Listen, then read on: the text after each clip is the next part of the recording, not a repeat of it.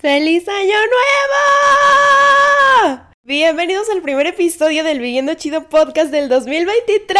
¡Qué emoción! Amigos, ¿cómo están? Qué lindo estar de regreso con ustedes. Esperamos que la hayan pasado increíble y que hayan iniciado su año bastante bien. Este ya es el noveno día del 2023. ¿Cómo los ha tratado? Ya nos surgió un descanso. No es por nada, muchachos, pero ese maratón navideño acabó con nosotros.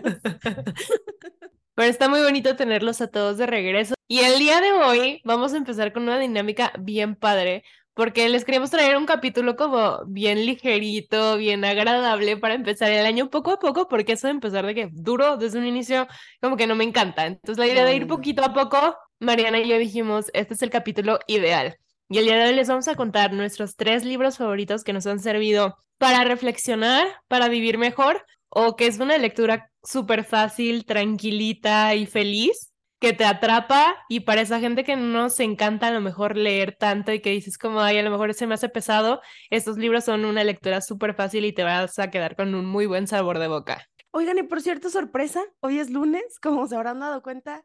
Feliz año, regalo de feliz año. Vamos a seguir haciendo doble episodio, solo que los de los lunes van a ser un poco más cortitos y los de los jueves ya va a ser contenido completo. Ya que están avisados, empecemos. Mi primer libro fue el primer libro de teatro que leí ever en la vida. Ay, le tengo muchísimo amor porque mis tíos Roger y Judas me llevaron después a ver la obra en el Centro Cultural del Bosque, atrás del Auditorio Nacional. Se llama Conferencia sobre la lluvia y lo escribió Juan Villoro. Es un monólogo que está protagonizado por un bibliotecario y trata sobre la relación entre la lluvia y la poesía amorosa. Y es una reflexión sobre la vida de los libros y las emociones que estos despiertan, como desde la visión de un bibliotecario. Mi quote favorito, mi frase favorita del libro es, los lectores somos exagerados. Muchas veces inventamos asociaciones, pero después de todo no es necesario justificarte y nunca lo ha sido.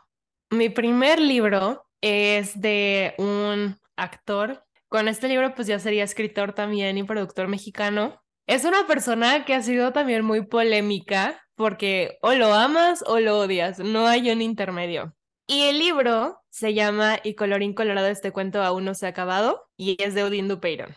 Es súper famoso este libro, es una lectura bien rápida. Les prometo que no se van a tardar ni una semana en terminarlo porque es adictivo. Se trata de una princesa que está escondida en su torre como cualquier cuento de Disney. La diferencia está en que hay muchos personajes alrededor de este libro, todos tienen una voz y todos son sacados de la cabeza del escritor todo lo que está pensando, todo lo que está sintiendo, problemas que nos encontramos en la vida, el quedarte estancado, el cómo puedo seguir adelante, el qué pasa si me da miedo, qué pasa cuando supero ese miedo. Y si te sientes con ganas de leer algo que te vaya a dar como ese empujón para empezar tu año de la mejor forma y que sea como súper ligero, súper rápido y digas como enero y ya acabé mi, primer libro, este es el librito para ti. Mi siguiente libro eh, lo voy a recomendar porque me ayudó justo en la pandemia a reconectar con mi creatividad, porque en estos tiempos de cuarentena y del encierro y de todo, como que yo me sentía muy bloqueada en cuanto a creación, inspiración y todo eso. El libro se llama Libera tu magia y es de Elizabeth Gilbert. Elizabeth Gilbert es la que escribió Comer, Rezar, Amar y este es tu segundo libro. Y justo te enseña cómo crear una ruta para tener una relación positiva con tu creatividad y cómo ser disciplinado, cómo dejar mm, de vivir como con estas expectativas propias y alimentar la creatividad desde cómo lavas los platos hasta qué hobbies tienes, siempre seguir siendo como este ser humano creativo. Y como que una de las frases que más me marcó de este libro fue, dedícate a lo que te haga sentir vivo. Déjate llevar por lo que te fascina, por tus obsesiones y compulsiones Crea algo que siembre la revolución en tu corazón y el resto vendrá solo. Fue un libro que verdaderamente me ayudó y hasta la fecha como que pongo muchas de las cosas que leí ahí en práctica.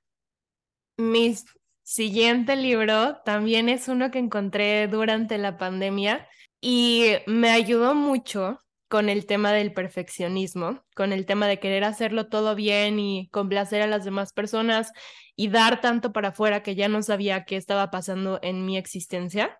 Y este libro es de una persona que se dedica a estudiar y dar conferencias acerca de cosas que usualmente la gente no se atreve o no nos atrevemos a hablar. de la vergüenza, del miedo, de la vulnerabilidad. Tiene TED Talks, tiene conferencias en Netflix, la puedes encontrar en YouTube. Ella se llama Brené Brown. El libro del que les hablo se llama Los dones de la imperfección. Me encanta este libro porque toca como todas las bases de dónde puede provenir esta tendencia a querer ser perfectos para todo. Te habla de poder calmarte tres segundos, de ver lo que en realidad está pasando en tu vida.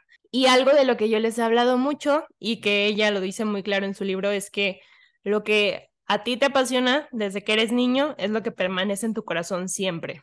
Y tendemos a disminuir esta intuición conforme nos vamos haciendo grandes. Creo que es una gran lectura para todos aquellos que pensamos que tenemos que ser alguien y te quieres liberar de esa carga que has tenido durante mucho tiempo y que ni siquiera te la pusiste tú. Mi último libro es un libro súper delgadito que también si se lo quieren echar un día, se lo puedes leer en un solo día, es maravilloso. Eh, lo leí en tercero de secundaria y hasta la fecha es un libro que de repente regreso a él. O sea, me lo encuentro en mi casa y digo, ay, hoy lo voy a leer. Y lo leo porque me encanta la historia. Eh, se llama Novecento y es de Alessandro Barico.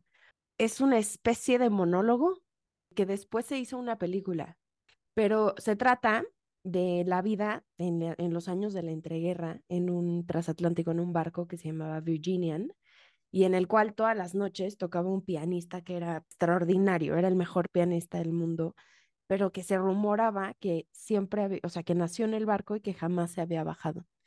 Y Novecento justo es el pianista a bordo del cual su vida era un misterio y se trata de eso. Es una novela, monólogo, especie de narrativa extraña que me encanta y que es altamente recomendable y es como un apapachito al corazón y estas como aventuras. Mi último libro es uno que se hizo súper famoso y que si no lo han leído, no han puesto sus manitas en él, corran por favor a comprarlo. Es algo que les va a ayudar en su vida diaria y no aplica solamente para la gente que tenemos pareja en un plano de novios, aplica para cualquier tipo de pareja. El libro se llama Los cinco lenguajes del amor. Yo sé que lo han escuchado, es de Gary Chapman es como ese libro autodidáctico donde primero va la enseñanza y después te pone ejemplos para que veas claramente cómo se puede aplicar lo que estás aprendiendo. Y para mí eso es una cosa muy valiosa que tengan los libros porque a lo mejor en mi cabeza yo entendí algo, pero leyendo un ejemplo ya es como, ah, ok, te refieres a esto y son cosas muy prácticas que podemos aplicar todos a la vida y te van a ayudar a tener relaciones interpersonales mucho más saludables y mucho más profundas, tanto con las personas como contigo mismo, porque vas a aprender a conocerte a un nivel muy profundo de tus lenguajes del amor para poder también dar lenguajes del amor afuera.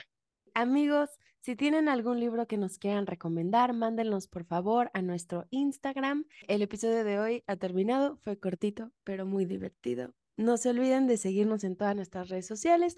Las redes sociales del podcast son arroba viviendo chido podcast en Instagram y mis redes sociales son en Instagram y en TikTok arroba mariana.esqueda y en Twitter arroba mar-esqueda. A mí me encuentran en Instagram como arroba Jan Lefman, es J-A-N, Lefman con doble F y una N de niño al final. Y en TikTok como arroba by, que es B grande Y, Jan Lefman. Si les gustan estos capítulos, háganoslo saber. Si les gustan estas recomendaciones de libros, de películas, de series, también díganos si les podemos dar muchísima más información en nuestro Instagram, en YouTube. Ahí vamos a estar. Muchas gracias por escucharnos y nos vemos en el siguiente capítulo. Adiós. Besos.